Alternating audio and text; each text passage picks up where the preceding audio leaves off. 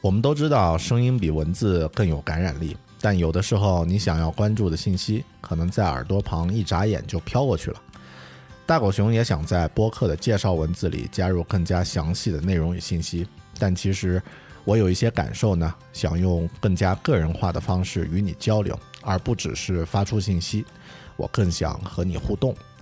想来想去呢，还是邮件的形式比较合适。从二零一五年六月开始。大狗熊将把制作每期音频播客和视频背后的故事，以及我自己在这一周的感受火花，以图文邮件的方式呢发送给听友。如果你想要收到每周一期的《狗熊说周刊》，请在你习惯的任何社交网络呢，把你常用的邮箱地址呢发给大狗熊。我的邮件呢是 bear at beartalking 点 com，也就是 b e a r at。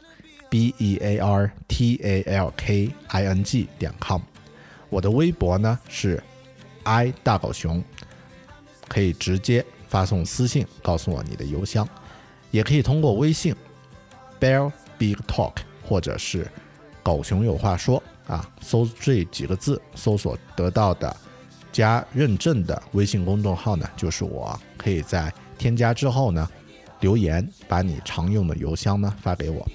如果能够在给出邮箱的同时，简单介绍一两句你是谁，什么时候开始听狗熊的节目，或者其他一些想要说的话，那就更好了。咱们不必随时互动，但当你打开邮箱时，你会发现，装满了我这一周声音和生活的信就在那里，随时等着你，就像一个值得信赖的老朋友。这样的感受应该会是一种全新的体验吧。感兴趣的话，就请用上述的方式留下你的邮箱吧。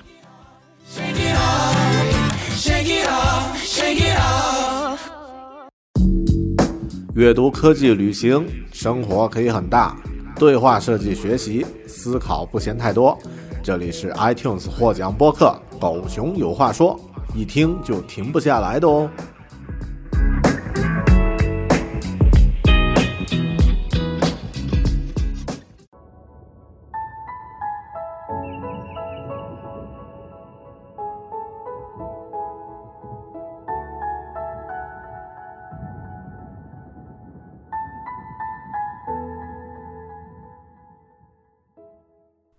Hello，你好，欢迎收听独立脱口秀《狗熊有话说》Bear Talk，我是大狗熊。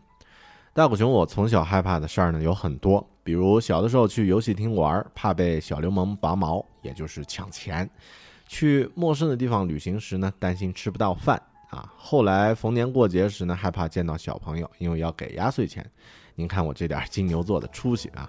但有一件事儿呢，是我从小一直怕到大的，就是当众说话。我小的时候其实直接就不喜欢说话，宅男嘛。后来不知怎么呢，阴差阳错的，第一份职业就是家教，你得和别人说话吧。再之后呢，去学校做老师，也得和一群人说话呀。于是慢慢的，当众说话的那种恐惧感呢，才慢慢的减弱了。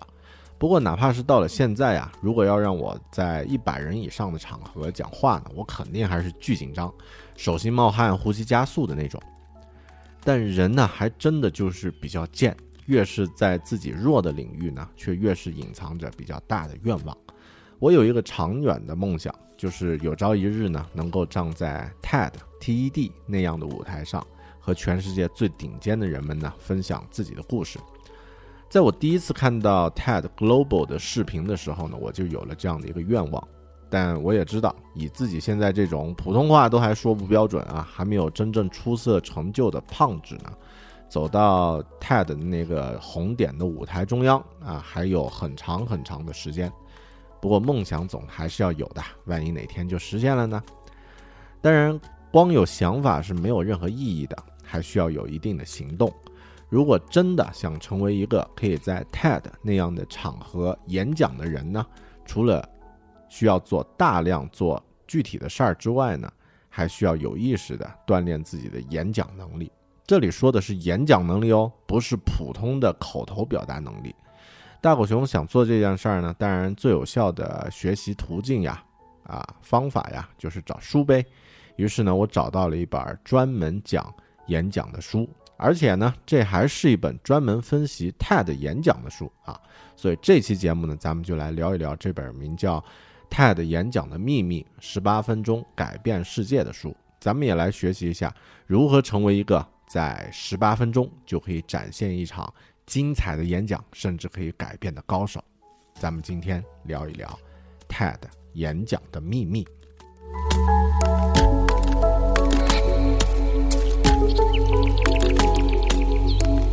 在开始具体的聊这本书的内容之前呢，咱们有必要先来聊一聊一些基本的背景知识。最关键的一个知识呢，就是 TED 到底是什么鬼啊？TED TED 啊，它指的是 Technology、Entertainment 还有 Design 这三个单词的缩写，也就是技术、娱乐、设计。它呢是美国的一家私有非盈利的机构啊，非盈利啊，注意，嗯。这家机构呢，以它组织的 TED 大会呢著称。TED 呢诞生于1984年，很老了啊。它的创办人呢是 Richard Woman，啊，这是一个大牛人啊。那这个现在已经八十岁了，啊，是美国的建筑师、设计师，写过八十多本书。那在之后，在2002年的时候呢，连线杂志的前主编。Chris Anderson，大名鼎鼎的 Chris Anderson 呢，他接管了 TED，创建了一个叫做 The Sampling Foundation 种子基金会的一个组织，然后呢来运营 TED 大会。每年三月呢，TED 大会呢都会在美国召集呃科学呀、设计啊、文学、文学呀、音乐各种领域的杰出人物，分享他们关于技术、社会、人的思考和探索。Chris Anderson。我们之前其实有聊过和他有关的节目，他是一个非常思维非常前沿的思想家，而且管理的才华呢也很了得。他在呃担任主编期间的《连线》杂志呢，完全是科技杂志里的滚石啊！你这更不要说他写的曾经引起轰动的长尾理论啊、众包啊，还有像啊现在他在做的 3D 打印啊这些完全引导互联网思潮走向的。呃，作品和动向了。我自己当然曾经在《狗熊有话说》里面做过一期长尾理论的节目，还有一期 3D 打印的专题节目，其实都和 Chris Anderson 有点关系。以后估计还会做他，呃，做其他和他相关的题目吧。嗯，好，说回 TED，那我小的我我之前呀，不是小的时候啊，我之前呢，就是因为看到了 TED Global 的这样的一个会议呢。其实被震撼到了，然后呢，萌发了想去自己参加一次 TED 大会的一个愿望。那这个 TED 呃 Global 呢，也叫 TED，也就是 TED 环球会议，它是二零零五年在英国召开第一届，后面呢就二零呃零七年的时候呢，又召开了非洲大会，在坦桑尼亚啊这个环球大会。那后来二零零八年又在南非又开了一次，后面每年应该都会有。嗯，TED 的这个演讲的主题其实并不仅仅只是局限在，呃，技术、娱乐和设计这三个领域。实际上呢，科学呀、教育啊、发展呀、文化呀、商业呀、艺术啊、环保这样的话题呢，也经常出现。甚至演讲中呢，也会穿插一些艺术家的表演。从2006年开始呢，TED 演讲的视频呢就被上传到这个网络上。截至2014年12月。也就是今年年初的呃的时候，去年年底的时候呢，呃，TED 官网上的这个啊演讲视频呢总数已经超过一千九百个了。截至二零零八年七月啊，这当然这个数字很老，这些 TED 演讲视频的浏览量呢已经超过了五千万。嗯，所有的 TED 演讲视频呢都是以知识共享。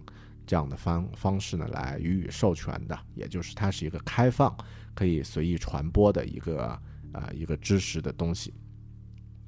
TED 大会啊，它其实有一个很很远大的一个愿景，它希望传达这样的一个信息，也就是优秀的思想是可以改变人们对这个世界的看法，使人们反思自己的行为。那作为这个 TED 大会呢，它只是一个大社区，也就是 TED 社区的一部分。任何人呢，只要他认同某个 TED 演讲所传递的观点呢，都算是 TED 社区里的一员。他们都可以为了实现某个伟大理想共同努努力。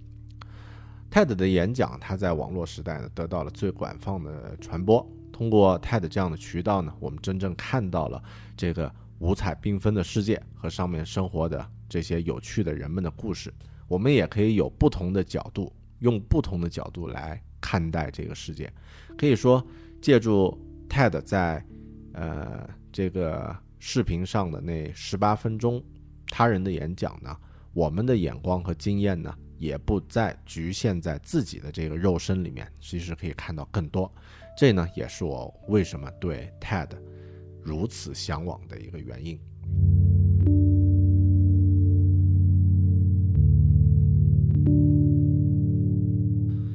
今天主要要聊的这本书的名字呢，叫做《TED 演讲的秘密》啊，十八分钟改变世界。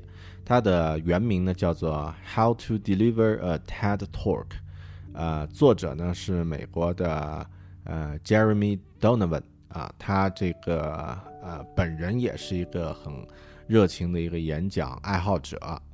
呃，我在二零一四年年底的时候呢，阅读完这本书，感受呢其实特别深。呃，关于这本书呢，其实里面有很多呃一些我们在学习观看 TED 的时候也可以参考的一些建议。更多的建议呢，是自己在进行演讲的时候呢来进行分享的。呃，那具体呢，我就在这儿摘抄一些东西和大家分享一下。首先，Donovan 他自己作者呀，他介绍了一下自己学习通过呃看 TED 大会的视频来进行自学的一个过程。他每个 TED 演讲都会播放至少三遍啊，这个我觉得呃不愧是专业的啊，我们最多就看一遍就 OK 了。第一遍呢，它的目的呢是捕捉演讲的内容精髓。然后记录演讲者是如何构思并且表达出来的。嗯，第二遍呢，他就把范围缩小到两个明显的细节上，语言还有表达的方式。那第三遍呢，Donovan 开始关注各种设计元素的运用，包括对于幻灯片呀、视频呀，还有道具的一些应用。有的时候他甚至会记录观众的笑声的时间间隔，来把握这个演讲者。设定演讲的节奏，所以，呃，这本书里面讲到的一些方法呢，实际上是非常精炼和有效的啊，是经过实际验证的一些方法。那接下来咱们就来具体分享一下一些呃比较实用的方法吧。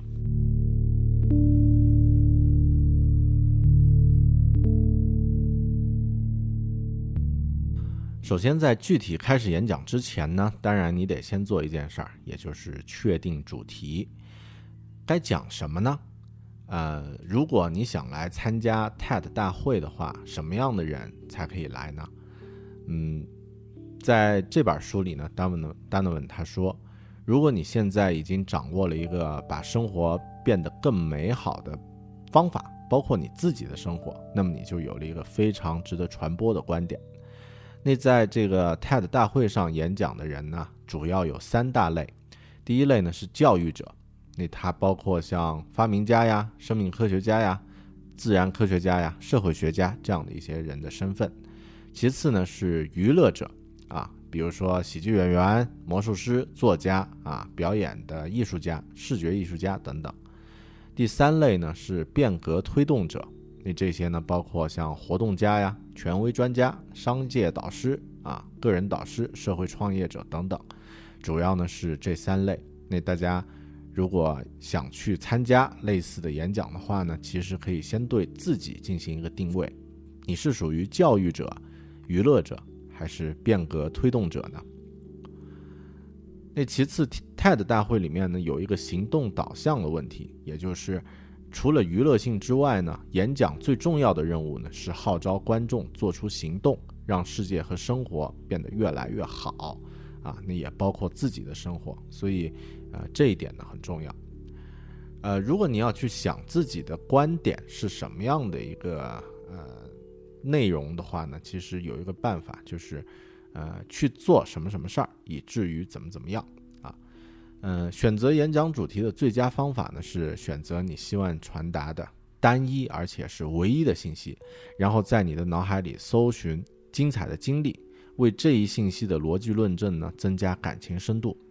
关键的一点呢，是在进行下一步行动前，要对你的中心思想有一个透彻的理解。这一点，不论怎么去强调都不过分。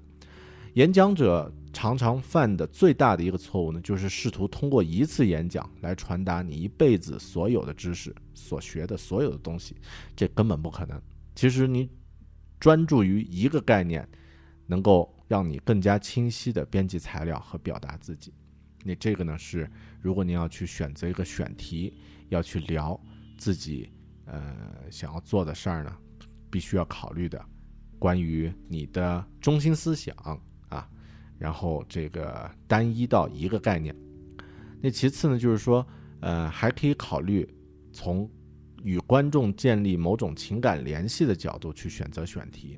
人呢有四种基本的需求：爱和归属感、欲望和私心、个人的发展，或者是希望和变革。如果你能把自己的选题归纳在这几种之类呢，其实就非常好了。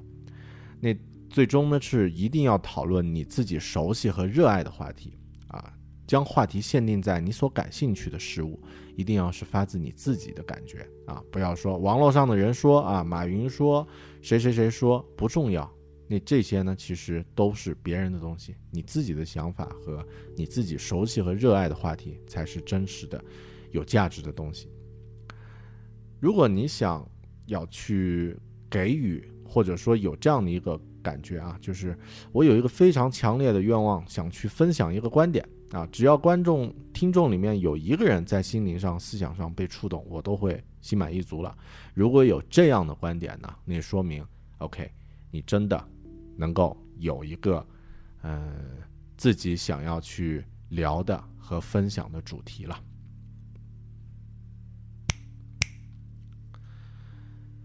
在 TED 演讲里面，其实呃选定主题之后呢，需要用个人的故事，用一些故事把你的主题穿插起来，不要只是去聊理论上的一些东西，需要有真实的经历和感受。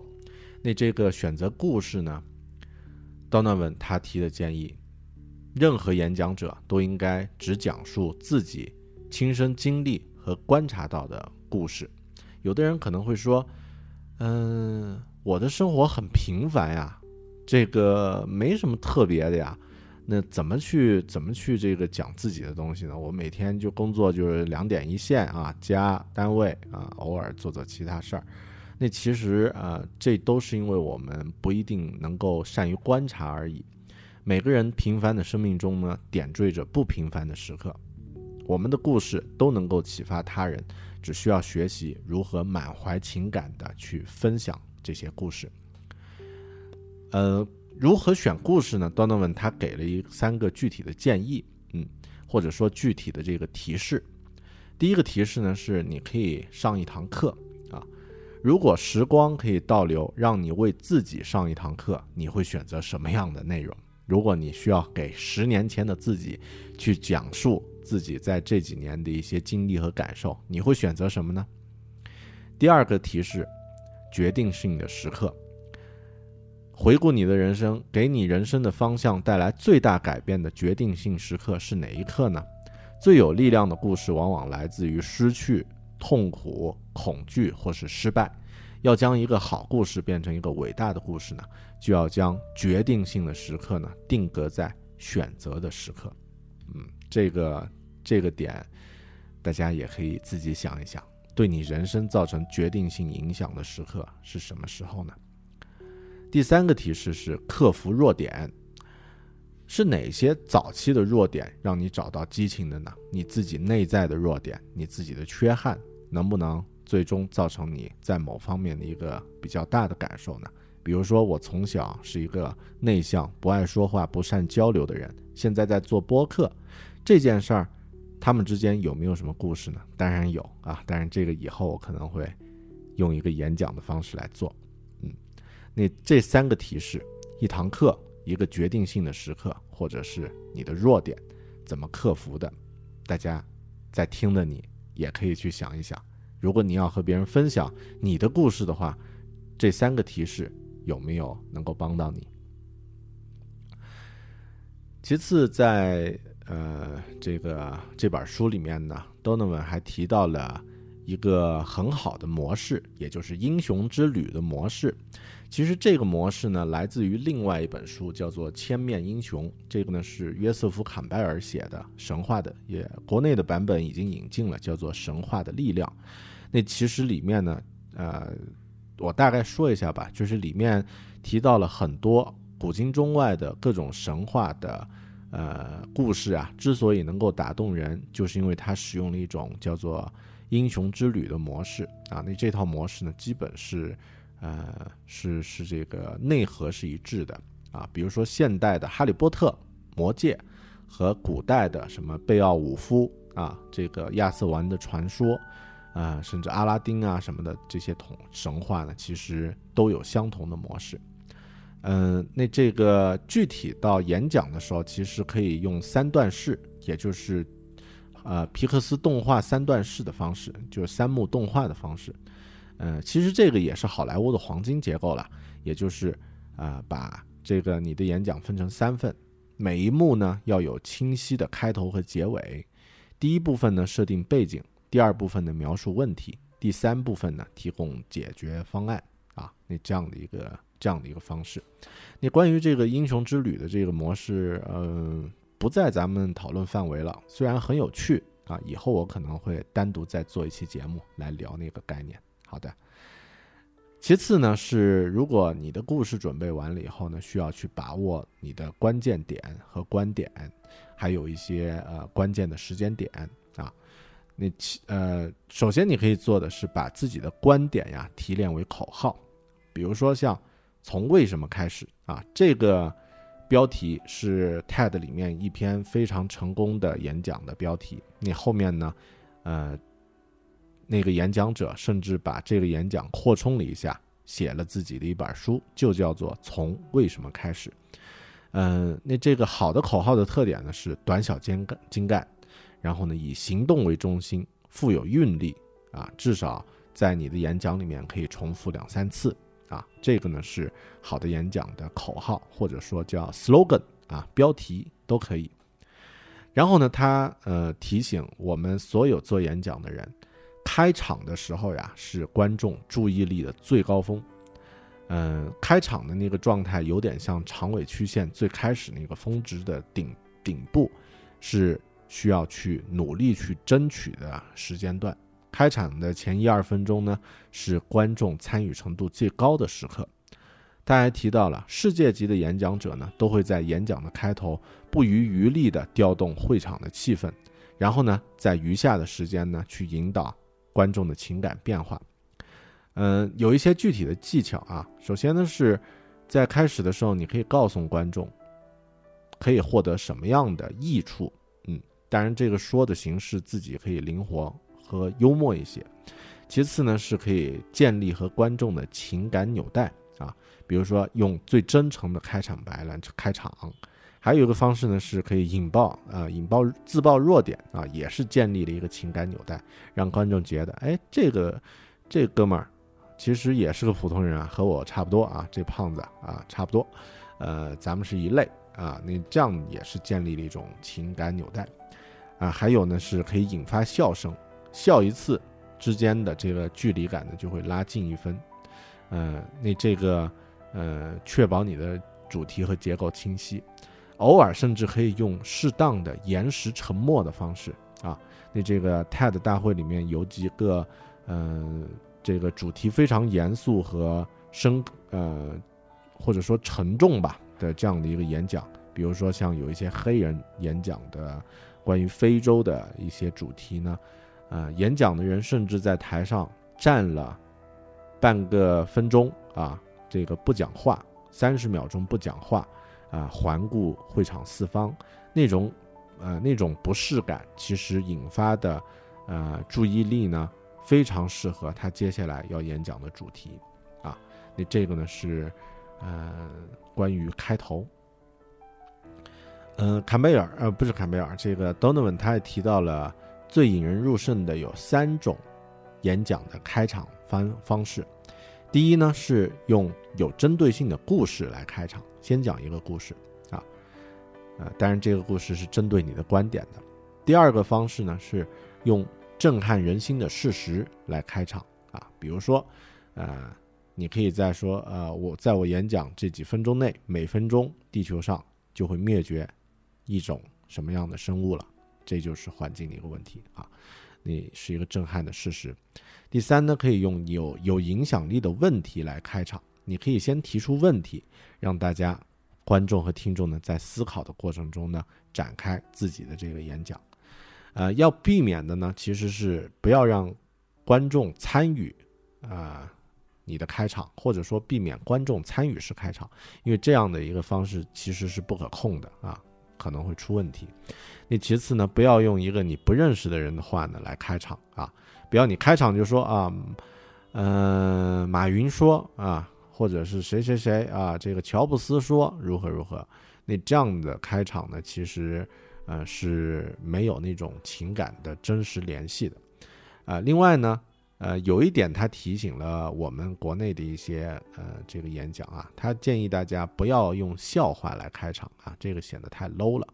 呃，其次呢，不要用可能会对观众造成冒犯的内容呢来开场啊，这些都是需要去注意的问题。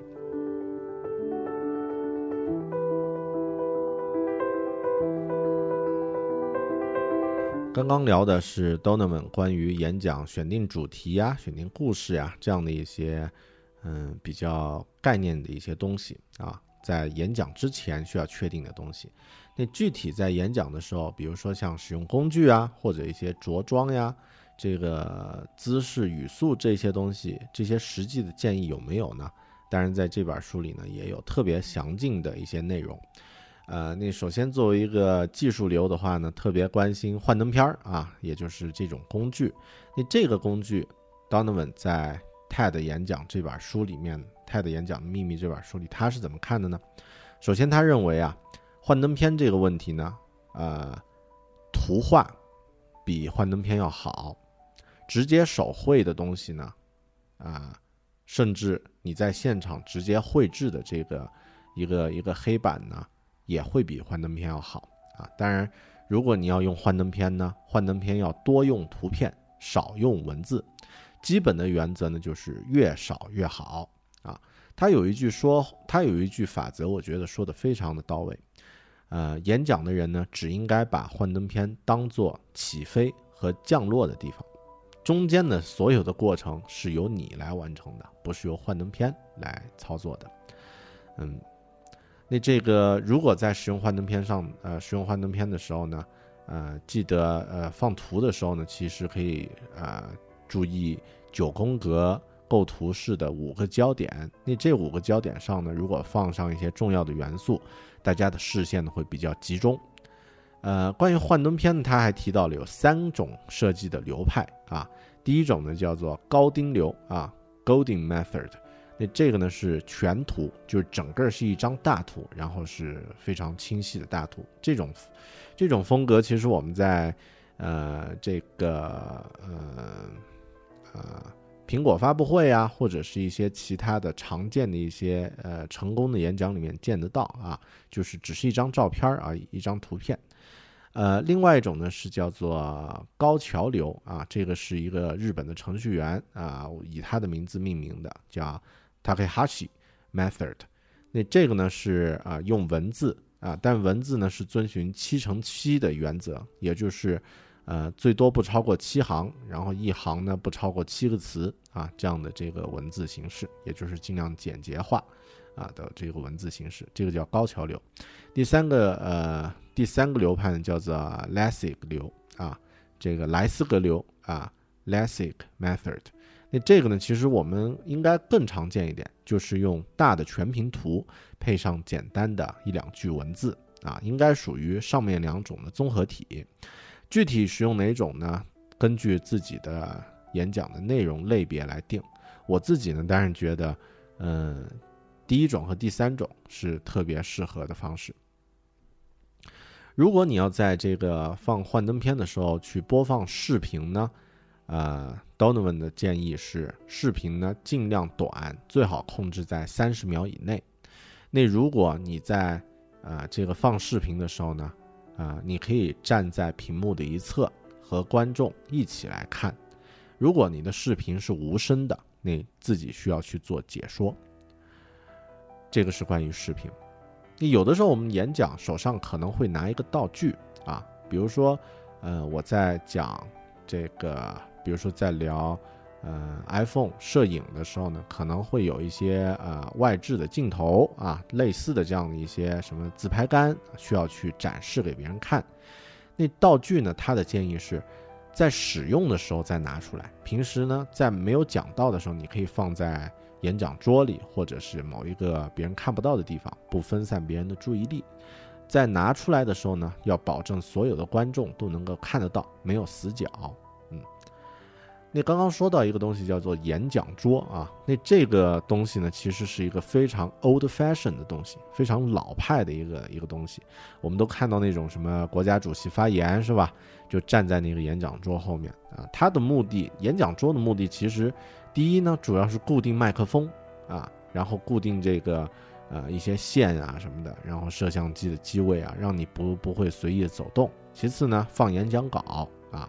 你这个有个东西可以放你的稿子什么的，呃，那对于我们这种普通的演讲，或者说像 TED 风格的演讲呢，其实，呃，讲台呢是不得不用的时候呢再用，尽量不要去用它啊。如果你能够在随意走动的场合去演讲，那实际上是非常呃大的一个优势，你可以更全面的展示自己的肢体语言，然后呢展现自己，呃。所以这个机会其实是要保留的，呃，不得不用讲台的时候呢，再去用它吧。那如果是呃用到讲台的时候呢，注意就是他提了一个小建议：当你演讲完下场的时候，下台的时候呢，不要带走任何东西啊，只需要带着自己的自信和权威走下来就行了，不要收手。收收拾呃收拾一大堆什么纸条呀，什么电脑呀，一大堆东西带下来，你稍后再去拿也可以。嗯，关于其他的一些这个呃演讲的时候经常会涉及到，但是呃你不经历过就不知道的一些一些领域呢，Donovan 给了我我们非常好的一些建议，至少有一些建议，我觉得我自己实实在在是用到了。首先第一呢，他提到了关于穿着的原则。穿着呢，他建议大家就是，呃，穿一个能够表达你身份的服装，但是呢，不要使听众分心。其实大家想一想啊，我们能够留下深刻印象的一些演讲，比如说柴静的《苍穹啊穹顶之下》，啊，乔布斯的这个呃新品苹果新品发布会，或者是科尔的那个难以忽视真相，他们穿的都是这个没有什么颜色的。呃，特别突出的东西啊，柴静穿了一个白色的衬衫，啊，乔布斯是黑色的 T 恤啊，黑色的这个高领 T 恤加牛仔裤，呃，这个戈尔呢是一套黑色的西装啊，都非常的这个沉稳啊，不让听众分心。最好呢，他建议啊是穿一个带外套的这个服装，因为外套呢，呃，当你在进行公开演讲的时候呢，一定会需要。带麦克风，也就是带话筒。那这个像 TED 这种演讲呢，它会有一个耳麦。你这个带外套呢，可以夹着你的传送器，然后夹着你的话筒，藏藏一下连接线啊，都会比较方便。嗯，你这个如果是男生穿个衬衫什么的也还好，穿个 T 恤也还好。呃，像呃女生啊，女性在做演讲的时候，这个服装，比如说穿了一个。呃，比较简单的一个裙子什么的，你再去放这个麦克风啊、话筒呀，这些其实特别不方便。啊，我想这个演讲的人你也不太喜欢在演讲前让一个呃工作人员来在你身上摸来摸去去藏线吧？啊，所以最好呢是穿一个外套。嗯，其次呢是关于呃练习的啊，如果你要呃。进行一个比较正式的演讲的话呢，需要用心的准备。那他的建议呢，是在有反馈的环境里面呢练习至少三次啊。呃，那其次呢是永远要有 B 计划啊。其实这一点呢，大家如果去年看过王呃王自如和那个罗永浩这个在优酷的这个辩论直播的情况呢，应该就深有体会了啊。王自如准备了非常充分的。Keynote PPT 啊，现场直播技术问题解决不了，结果呢，罗永浩的那种非常直观老辣的啊纸牌 PPT 啊，完爆了 黄自如的这个呃非常准备用心的 A 计划。你所以，我们作为演讲的人，一定要有 B 计划，永远都要有 B 计划。其次呢，他建议就是上台前把你所有的口袋都清空，啊，不要装一大堆手机啊、什么充电宝呀、乱七八糟的东西，这些东西都放放在公文包里面啊，不要带上去。那其次呢，自我的介绍一定要熟记，嗯，任何时候呢，你都要通过这个东西来开始你的演讲的。嗯，那关于个人的这种自我介绍呢，介绍词呢，其实有的时候当然是主持人来介绍了你了。那这个，嗯，与演讲的核心信息息息相关。然后呢，能够，呃，如果是主持人来介绍呢，最好能够帮助你建立起公信力啊。然后呢，和演讲基调一致。比如说，像呃，如果有一个演讲需要我去聊关于播客的事事情，那其实那个主持人就只需要介绍啊，我是这个 iTunes 的一个。播客的主播啊，创始人如何如何就 OK 了。然后这个播客是个什么样的播客？你如果在那种场合，这个主持人还介绍啊，大狗熊是在云南大学有上课啊，有做这个 App 的设计和开发啊，有跑步，那这些其实跟这个主题没什么关系，也建立不了我的这个在这个行业里的一个一个公信力啊。所以，如果你是呃这个演讲的人呢，记得在之前呀。和主持人呢简单沟通一下啊，好的，那这个呢就是关于这本书里面涉及到的一些啊部分的一些内容，因为本身音频的形式还是比较简单啊，那这个更多关于呃 TED 演讲的秘密这本书的内容呢，我会放到我们的会员啊，也就是狗熊说周刊的这个邮件里面，大家可以在那个里面去具体看。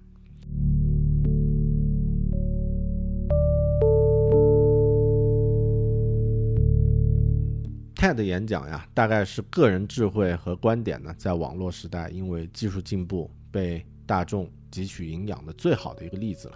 嗯，能够上 TED 舞台演讲的人呢，都是有独特故事的人。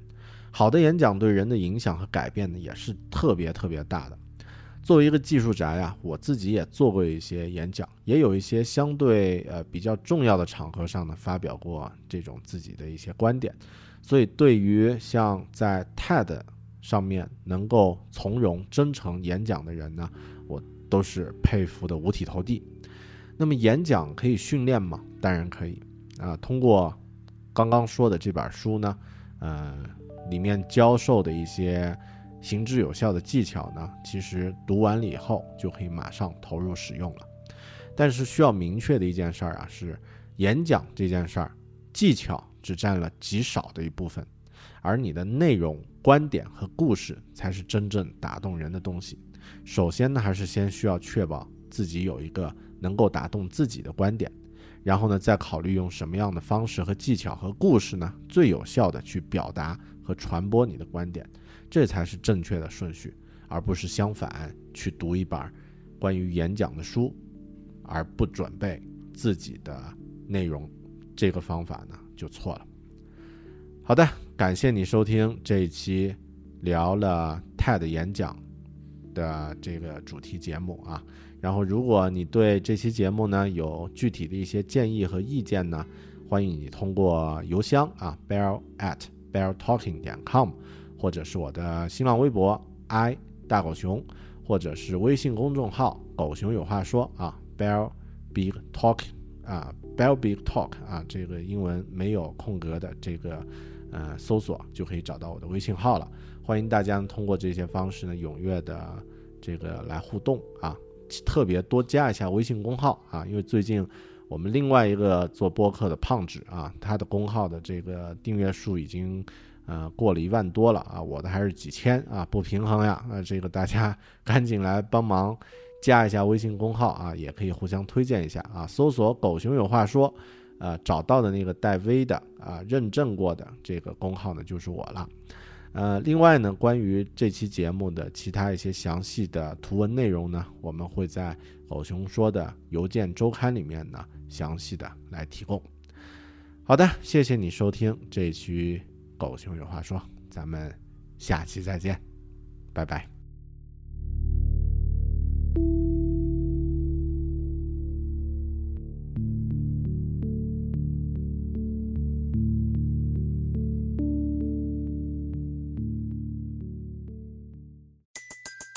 Everybody in your crew identifies as either Big Mac Burger, McNuggets, or McCrispy Sandwich. But you're the filet fish Sandwich all day. That crispy fish, that savory tartar sauce, that melty cheese, that pillowy bun. Yeah, you get it. Every time. And if you love the filet of fish, right now you can catch two of the classics you love for just $6. Limited time only. Price and participation may vary. Cannot be combined with any other offer. Single item at regular price. Ba da ba ba ba.